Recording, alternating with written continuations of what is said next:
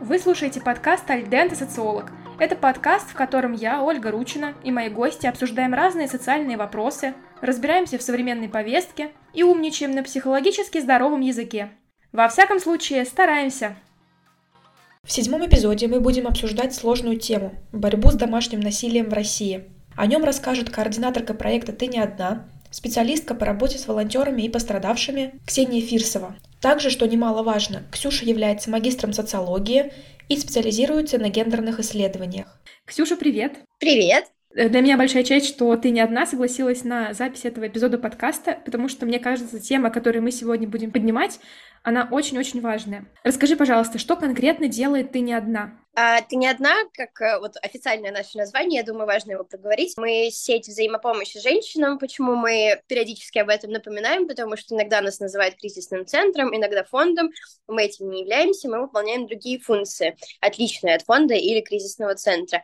А, мы занимаемся онлайн-поддержкой, психологической, юридической, а также информационной, абсолютно бесплатно для пострадавших от э, домашнего насилия, либо иногда мы берем кейсы, связанные с сексуализированным насилием, не в партнерских партнерских отношениях, да, то есть это может быть незнакомый человек. Также с насилием со стороны старших родственников и, наверное, частые запросы, которые к нам поступают, про сталкинг. Мы, естественно, не отказываем помощи, если мы недостаточно компетентны или не можем в полной мере ее оказать, мы ищем коллег, которые могут помочь, и отправляем к ним. Также мы проводим э, с уже год, наверное, даже больше года бесплатные группы поддержки. Это такой амаш на групповую терапию. Это не совсем групповая терапия, поэтому она так и не называется, но их также ведет психолог нашего проекта, и координирую их я, либо мой коллега, который также занимается с пострадавшими, и там также основной пул тем, с которыми к нам обращаются, то есть это домашнее насилие, сексуализированное насилие со стороны старших родственников, и две темы, которые мы добавили после начала войны, это страх будущего и эмоциональное выгорание. Ну, я, наверное, еще проговорю то, что мы несем образовательную функцию, потому что все посты, которые мы выпускаем, мы стараемся готовить связанные с нашей тематикой, либо около нее, то есть и там про личные границы, про самоощущение, ну и также про отношения, как их сделать безопасными, как распознать абьюзера и так далее и тому подобное. Я считаю то, что таких ресурсов сейчас, конечно, стало больше, но грамотных, где занимаются и психологи, и юристы, и специалисты по теме, их не очень много, и поэтому я хочу выделять нас как э, таких людей, которые этим занимаются. То есть, по сути, если вдруг я, например, как женщина столкнусь э, с каким-то видом насилия, например, в семье, физическое насилие от партнера, я могу зайти на ваш официальный сайт, подать заявку на помощь и со мной как-то свяжутся, или как это происходит на практике? На практике, да, это происходит так. У нас есть официальный канал связи, это наш сайт, там есть форма обратной связи, где можно ставить имя, там, номер телефона, они могут быть изменены, я имею в виду данные контактные, и небольшое описание запроса, ну, чтобы мы примерно понимали, с чем мы придем сейчас к пострадавшим. Но также есть альтернативные варианты, да, для тех, кто не знает, что у нас есть обращение на сайте, они пишут нам в ну, какой-то соцсети, чаще это Инстаграм, либо ВКонтакте, что вот мне сейчас на данный момент нужна помощь, помогите, пожалуйста. И наша SMM-менеджерка, она передает контакты мне, либо вот моему коллеге, который меняет меня на выходных. Дальше мы связываемся с пострадавшим, уточняем максимальное количество деталей, которые нам понадобятся для работы, ну, особенно если это юридический запрос. Проговариваем наши правила, что здесь безопасно, анонимно, если понадобится, потому что ну, не все обращаются анонимно, и это тоже окей. И проговариваем, какую помощь мы сейчас сейчас будем оказывать. То есть если это только психолог, мы, соответственно, отправляемся искать специалиста нашим э, волонтерам, ну, либо юриста, собственно, там как бы алгоритм действий такой же, либо и того, и другого специалиста. Опять же, повторюсь, если запрос немножко не в нашей теме, например, когда там э, угрожает сосед и там полиция бездействует, мы, к сожалению, этим запросом не занимаемся в полной мере, да, у нас не хватает юридических инструментов, мы отправляем коллегам, которые смогут помочь. Полный цикл, как это происходит дальше, у нас есть отдельные чаты со специалистами, да, где у нас отдельно психологи, отдельные юристы, куда мы передаем заявки, и тот, кто сейчас свободен и готов э, взять человека в работу, он отвечает, мы дальше связываем их с пострадавшей, дальше они занимаются самостоятельно, потом забираем обратную связь от психолога и от пострадавшей, что все прошло, все встретились, все всем понравилось, все окей. Дальше выпрашиваем, нужна ли какая-то помощь, если нет, то мы желаем сил справиться с ситуацией, если нужна, да, там, не знаю, кризисный центр, информационная поддержка от проекта, то, ну, берем в работу дальше. Я почему спрашиваю? Потому что обычно некоммерческие организации или организации, которые занимаются социальной помощью, они как будто для меня в моей голове существуют для образовательной функции. Когда начинаешь углубляться, понимаешь, что на самом деле основная работа как раз таких организаций в том, чтобы помогать людям на практике. Это не просто какое-то эфемерное, не знаю, не эфемерная страничка в социальных сетях, которая продвигает антинасильственную повестку, но это реальная организация, которая вот здесь и сейчас помогает женщине, которая сталкивается с насилием, ну, в целом с любым видом насилия. Я знаю, что вы часто встречаетесь в социальных сетях, но и в целом я лично встречалась в жизни с такими людьми, которые считают, что бороться против домашнего насилия нет смысла, потому что спасение утопающих — дело рук самих утопающих.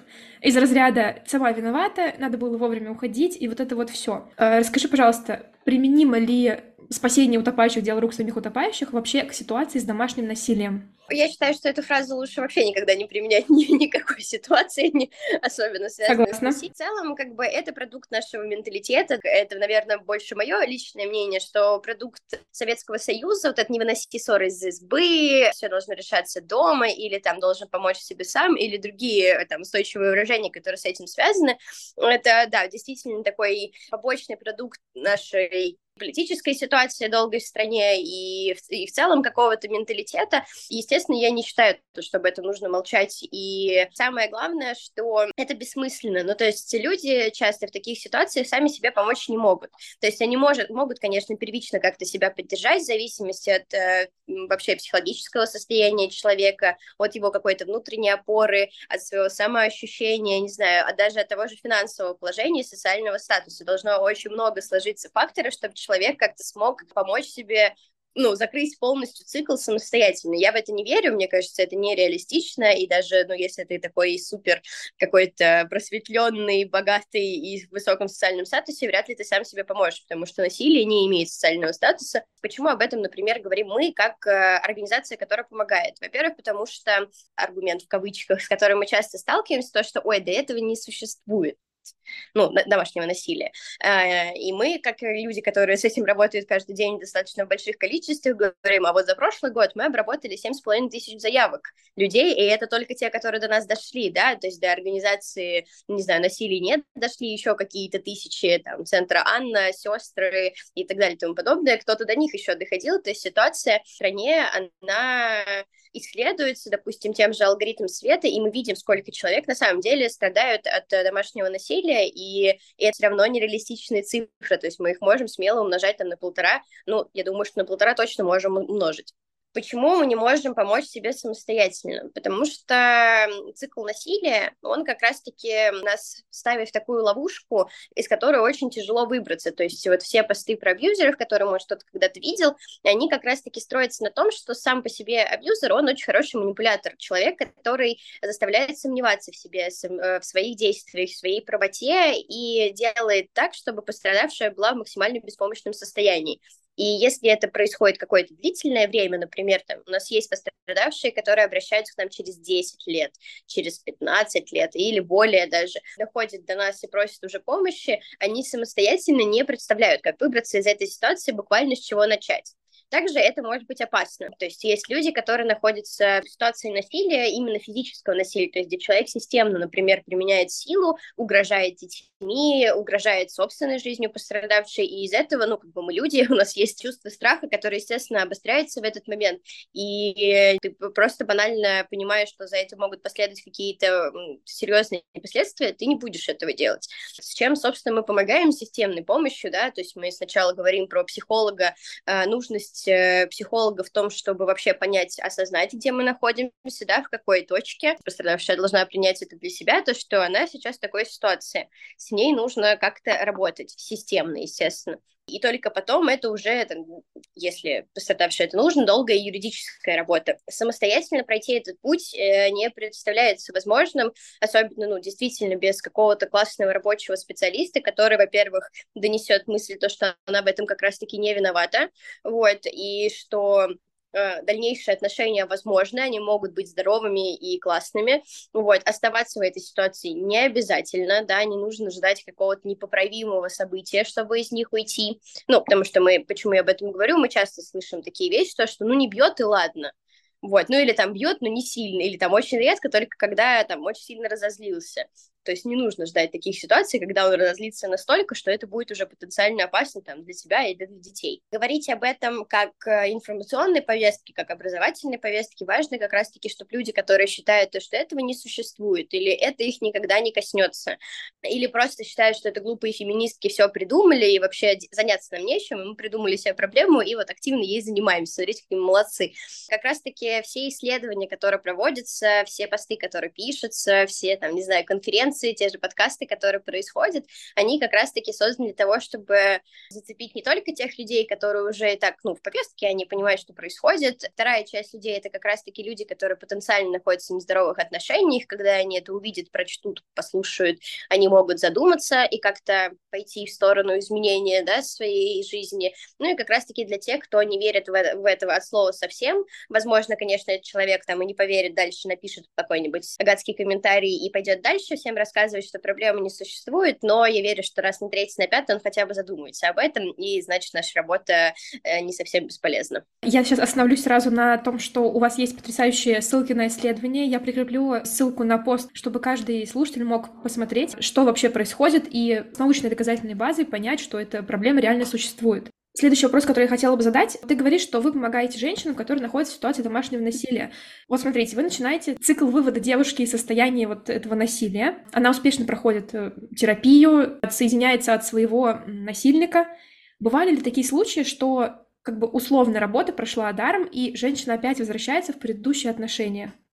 У нас эм, кейсов, прямо чтобы была проделана огромная работа, и потом девушка нам написала то, что я вернулась, у нас был только один, но давно, достаточно, на года полтора назад, я уже почти три года работаю, вот, и это вот было где-то, наверное, в начале, да, действительно, моей работы, где э, мы предоставляем разное количество консультаций психологических в зависимости от тяжести запроса. То есть вот максимум у нас есть 10, когда там, допустим, это было изнасилование или сексуализированное насилие в детстве, или вот такой систематический абьюз с избиениями. Дальше, ну, в зависимости от запроса, они уменьшаются. И у нас было там 7 или 8 консультаций у женщины, и она достаточно ну, как относительно, была среднего возраста, ей было где-то 35 лет, и она прошла все эти консультации, и параллельно психолог мне писала то, что, он говорит, блин, я не уверена в этой работе, потому что она прям не соглашается с тем, что я ей говорю, ну, условно, не то, что там психолог дает какой-то постулат, и с ним нужно согласиться, нет, психологи так не должны работать, она пытается ее подвести к каким-то логическим базовым выводам, и она от них отходит.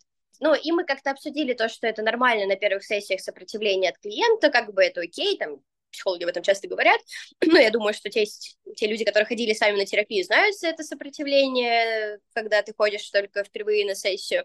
И в итоге, как бы, ее опасения оправдались, она написала мне то, что это все, конечно, хорошо, но жизни я своей без него не вижу, поэтому, типа, я попробую его отправить на терапию. Наши как бы действия в этой ситуации, мы все-таки работаем со взрослыми, сознательными людьми, которые находятся в здравом уме, и мы обычно говорим то, что мы советуем поступить так-то, так-то, потому что, скорее всего, будет так-то, так-то. Но если вы уверены в своем выборе сейчас, то как бы, ну, опять же, взрослый человек, ты принял решение, я на него никак не могу повлиять. Мы также ей объяснили то, что если что-то будет повторяться, вы можете к нам вернуться, и мы, естественно, окажем вам помощь, но в целом как бы ничего не могу с этим поделать. Было грустно, было обидно, но, опять же, это, наверное, побочная такая сторона нашей работы, что мы все еще работаем с взрослыми людьми, то есть которыми мы не можем управлять или как-то наседать там на них, поэтому просто надо принять, смириться, что такое бывает, люди возвращаются, они могут уйти с третьего раза, могут уйти с десятого раза, могут вообще никогда не уйти. Есть люди, которым из своих психологических травм, из своего психологического состояния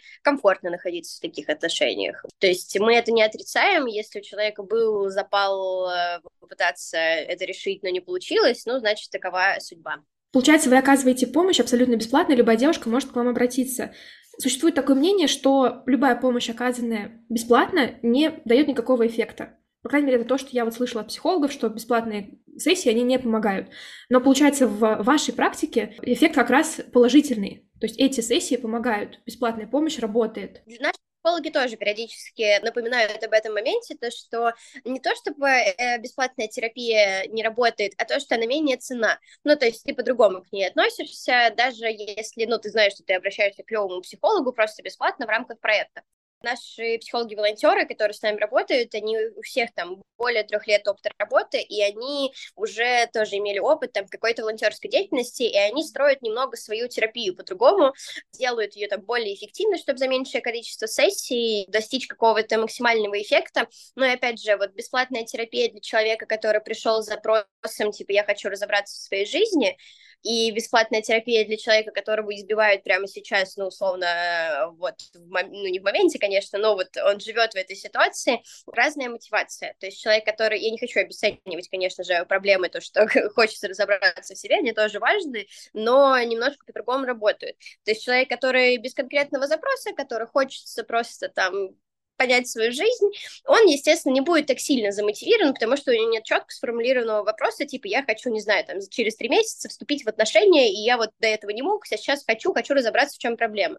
Он тогда будет больше замотивирован, и, соответственно, люди, которые обращаются к нам за помощью, у них всегда есть конкретный запрос, либо уйти, либо настроить диалог с агрессором, либо ну, устранить последствия, которые были, потому что часто травмы, которые наносятся в этих отношениях, они носят вполне конкретный характер, они, ну, такой достаточно понятный паттерн, который ну, там, у многих пострадавших, да, проявляется отсутствие доверия, там, беспочвенные страхи, тревога и так далее и тому подобное, это то, что, ну, последствия абьюзивных отношений, которые могут быть.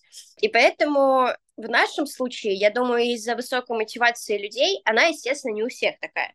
Я думаю, что 90% они действительно замотивированы, действительно хотят что-то поменять. У нас есть 10%, которые она либо не помогает, либо люди не доходят до специалиста, либо люди, ну, есть там совсем маленький процент тех конфликтных людей, которые, скорее всего, уже обращаются не, ну, должны обращаться не к психологу, а к психиатру, чтобы выровнять свое состояние. Они действительно, ну, не получают той помощи, на которую, условно, они рассчитывали, которую они придумали в своей голове, что кто-то за них сейчас все решит, решить, и все будет окей. Но мы знаем, что в терапии нужно работать и прикладывать очень много усилий, усилий, что это не просто поболтать с приятным человеком, рассказать о себе, а большая работа над собой, которой, ну, тоже нужно быть замотивированным, чтобы делать. И поэтому те пострадавшие, которые, закольцую свою мысль немножечко, поэтому те пострадавшие, которые обращаются к нам действительно со страшными историями, с э, высокой вовлеченностью в этой ситуации, которые готовы решить э, эту проблему, они получают свою поддержку, и для них эта психотерапия является эффективной. Ты еще упомянула, что работаешь в проекте уже более трех лет лет. Видишь ли ты какие-то качественные изменения? Больше стало женщин обращаться, больше стали говорить об этой проблеме, о проблеме домашнего насилия, или все стоит, э, как и было? Я почти три года, в ноябре, 17 ноября будет три года у меня, э, это юбилей почти, что я заметила как человек, который погружен полностью в работу с пострадавшими, то есть с самого начала я, собственно, с ними и работала, и с волонтерами тоже, то есть сейчас я там выполняю какие-то дополнительные функции, раньше работала только вот э, с пострадавшими волонтерами. А, стало больше обращений, это сто процентов. А, мне кажется, это связано не только с возрастанием уровня насилия, но и в целом нашей медийностью, потому что ну, до нас надо дойти еще, да, где-то там о нас прочитать, где-то о нас услышать, чтобы обратиться к нам за помощью я заметила то, что, ну, как-то действительно выросла наша, ну, условная популярность, потому что часто к нам обращаются, говорит, вот моя подруга сказала, что вот читает вас там, и вот я пришла. Или к нам начали обращаться люди, которые говорят, я давно читаю вас в Инстаграме, думала, что у меня все нормально, а оказалось ненормально, поэтому я решила к вам обратиться. Ну, и также в ковид действительно вы, ну, выросло домашнее насилие, да, из-за там, скованных условий и так далее и тому подобное, изменения положения людей, и мы в целом столкнулись как бы с этой проблемой, нас был естественный спад после начала войны, и это тоже было объяснимо, то, что, ну, обычно люди ставят э, свои проблемы ниже, чем то, то, что происходит вовне, но потом как бы ситуация выровнялась, то в среднем у нас сейчас около 7 тысяч заявок в год ну, это вместе с группами поддержки, наверное, мы считаем, ну, так да, где-то так и осталось. Про то, больше ли начали говорить, мне кажется, да, что в целом тема становится менее табуированной, она все равно табуирована еще в обществе, это сто процентов, как бы мы не можем свободно, открыто об этом говорить и переходить, например, с коллаборации ко всем там любым брендам и говорить то, что мы хотим с вами работать, и они не будут отказываться от нас только потому, что мы разговариваем на серьезную взрослую тему, но появилось больше пабликов, больше каких-то страниц, именно которые занимаются не помощью, а вот информационной повесткой, да, то есть начали больше говорить, мы это замечаем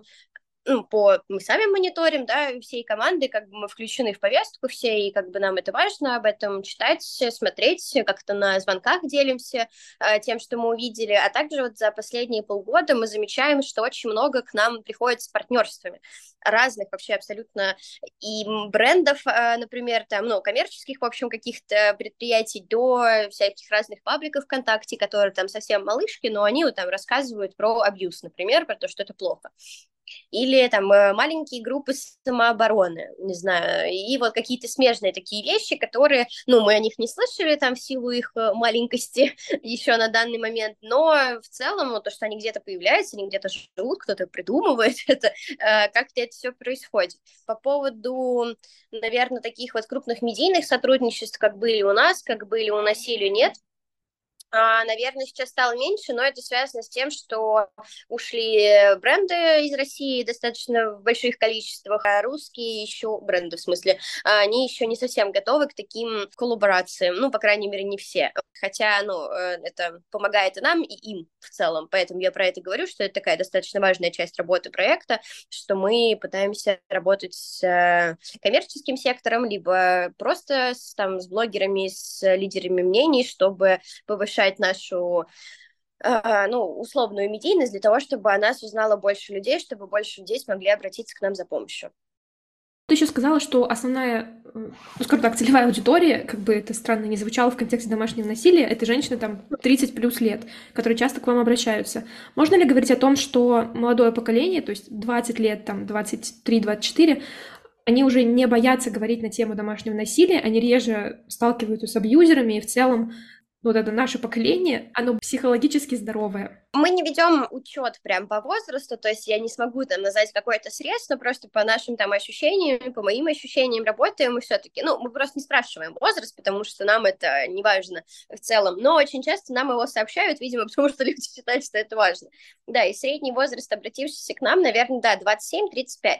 То есть э, в целом, ну, это достаточно средний возраст, если честно. Просто сейчас, наверное, в условиях там всего, что происходит в России, опираться на какие-то демографические показатели очень тяжело осмыслить это все. Поэтому мы как-то не, не можем сделать выводы именно по поводу возраста, ну, такие, знаешь, полноценные, типа околонаучные хотя бы. Но, опять же, по моей, моему опыту и моим ощущениям, к нам чаще обращаются женщины вот 35 плюс, э, которые пытаются уже выйти из тех отношений, которые у них случились там, ну, не знаю, в их там 25 лет. У них уже есть дети, у них уже там, не знаю, есть ипотеки, они давно в браке, и вот они как бы осознали то, что происходит, или там, не знаю, нашли просто силы для того, чтобы это сделать именно сейчас, и пытаются выйти от, из этих отношений. А молодые девушки к нам реже обращают, ну, то есть, условно, там 20-18 лет очень редко, и обычно в этом возрасте к нам обращаются те, кто пытаются решить свои проблемы с родителями, ну, там, абьюзивные отношения со стороны родителей, а не партнеров. Мы в целом, конечно, можем, ну так, очень аккуратненько, но мы можем сделать вывод, то, что люди, э, рожденные там после 90-х годов, там после 95-го, условно, ну там 93-го года, наше поколение, потому что я рождена, в 96-м, Наше поколение действительно уже больше в контексте легализованной вот этой психотерапии, то есть, да, то есть наши родители боятся об этом говорить, люди где-то посередине, им это просто не нужно как будто бы, и вот где мы, мы такие, помогите нам, пожалуйста, и нам действительно попро- попросить эту помощь. Очень много мемов про это, как раз, что люди 80-х годов, они такие мы сильные, клевые, здоровые, люди 90 такие, пожалуйста, помогите в связи с этим, то, что сейчас очень-очень э, много говорят о психологии, о ее там помощи людям, и то, что вообще идти к психологу не стыдно, не стрёмно и классно, появились очень удобные агрегаторы, типа Лайф, там, Зигмунда, Альтера и наверное, есть какие-то еще, я, может, о них не знаю, что это стало еще доступно, потому что, ну, цена за сессию, она достаточно, ну, там, у агрегаторов, она прям норм. Поэтому мы как раз-таки с меньшей вероятностью встрянем во что-то такое, ну, что очень абьюзивное или там потенциально опасное, потому что у нас, скорее всего, там есть какой-то хотя бы единичный опыт терапии, либо мы об этом уже где-то прочитали, услышали, узнали, и поэтому э, мы действительно с большей вероятностью не вляпаемся в это, назову это так, э, потому что, да, действительно, у нас есть какой-то базовый опыт общения с психотерапией. Я думаю, что мы можем делать такой вывод очень аккуратненько. Скажи, пожалуйста, чем я могу, как обычная гражданка Российской Федерации, помочь проекту «Ты не одна»? Способов много, на самом деле. Самый простой — это рассказать о нас в своих соцсетях. Что ты сейчас делаешь почти. Ну, то есть, да, рассказать э, на странице, просто репостнуть любой пост, который понравился, и сказать, вот, ты не одна, они клевые, они занимаются классными делами, расскажите про них, и будет вам счастье. Потому что, на самом деле, информационная поддержка — это легко и очень эффективно чаще всего. Также, ну, финансовая помощь, да, мы принимаем там донаты, на, с помощью которых мы живем, ну, как организация, потому что мы платим и налоги, налоги, у нас есть всякие сервисы, за которые нужно платить, у нас есть люди, которые получают зарплату. А, в общем, нам надо как-то существовать, потому что работаем мы много. Я думаю, что это два таких основных, на самом деле, способа. Третий, я, ну, такой ретро-вариант, просто рассказать об этом устно где-то, да, своим друзьям, коллегам, а, может быть, родственникам, э, которым это будет интересно, ну, либо ты, допустим, гипотетически знаешь, что они могли бы обратиться, потому что люди в возрасте, там, после 50, даже после 60 к нам тоже обращались. Не знаю, как они до нас доходили, честно скажу, но они до нас доходили. Я еще знаю, что у вас можно быть волонтером или прийти на стажировку. Да, у нас также э, сейчас, э, вот, может быть, э, ты видела, у нас были посты, то, что мы набираем текстовых волонтеров, ну, то есть мы не можем там делегировать там мою работу, например, да, общение с пострадавшими, ну, так, вот таких кейсов у нас, по крайней мере, не было, ну, и это просто там типа, очень высокий уровень ответственности, который мы не можем никак делегировать, а вот все, вся работа с соцсетями, например, там, писать посты, вести Яндекс.Дзен, там у нас, ну, отдельные материалы публикуется оригинальный контент, короче. Кто там еще был дизайнеры и кто-то еще, то есть можно, у нас есть теперь отдельный чат, куда можно прийти по волонтерить под конкретную задачу, то есть если, допустим, долго не хочется быть в это погруженным, но хочется чем-то помочь, там чувствуешь какой-то импульс, и есть э, какие-то базовые, да, знания там текстов или дизайна, или чего-то там еще, жур... а, журналисты еще были нужны, вот, точно, то можно, да, прийти и поработать у нас. Ну, а также, если есть специальное образование, то есть э, юридическое или психологическое, к нам можно прийти и, собственно, быть волонтером, они нам всегда нужны, у нас их вообще неограниченное количество может быть, поэтому, да, так тоже нам можно помочь. Спасибо тебе большое за то, что согласилась записать этот э, эпизод подкаста со мной. Мне было очень-очень приятно. Я, на самом деле, слежу за «Ты не одна» с момента основания. То есть, а. сколько это было? 3-4 года назад еще, когда Алена Попова опубликовала это в своих сторис, я тогда же подписалась. Мне кажется, вы делаете реально очень-очень важное дело, и по моим таким ощущениям, наше поколение, правда, про домашнее насилие уже говорит не так, как будто это ссоры за сбы, вот так, потихонечку, а, а говорит, рассказывает об этом, не стесняется, и вот этот уровень, когда мы виним во всем жертву, что она во всем виновата, он у нас, мне кажется, снижается достаточно так это сильно. Мне кажется, это в том числе благодаря вашей работе. Спасибо, очень приятно слышать. Всем спасибо за прослушивание. До скорой встречи! У вас есть интересные темы для обсуждения? Предлагайте свои идеи мне в Телеграм. Контакты вы найдете в описании к данному эпизоду.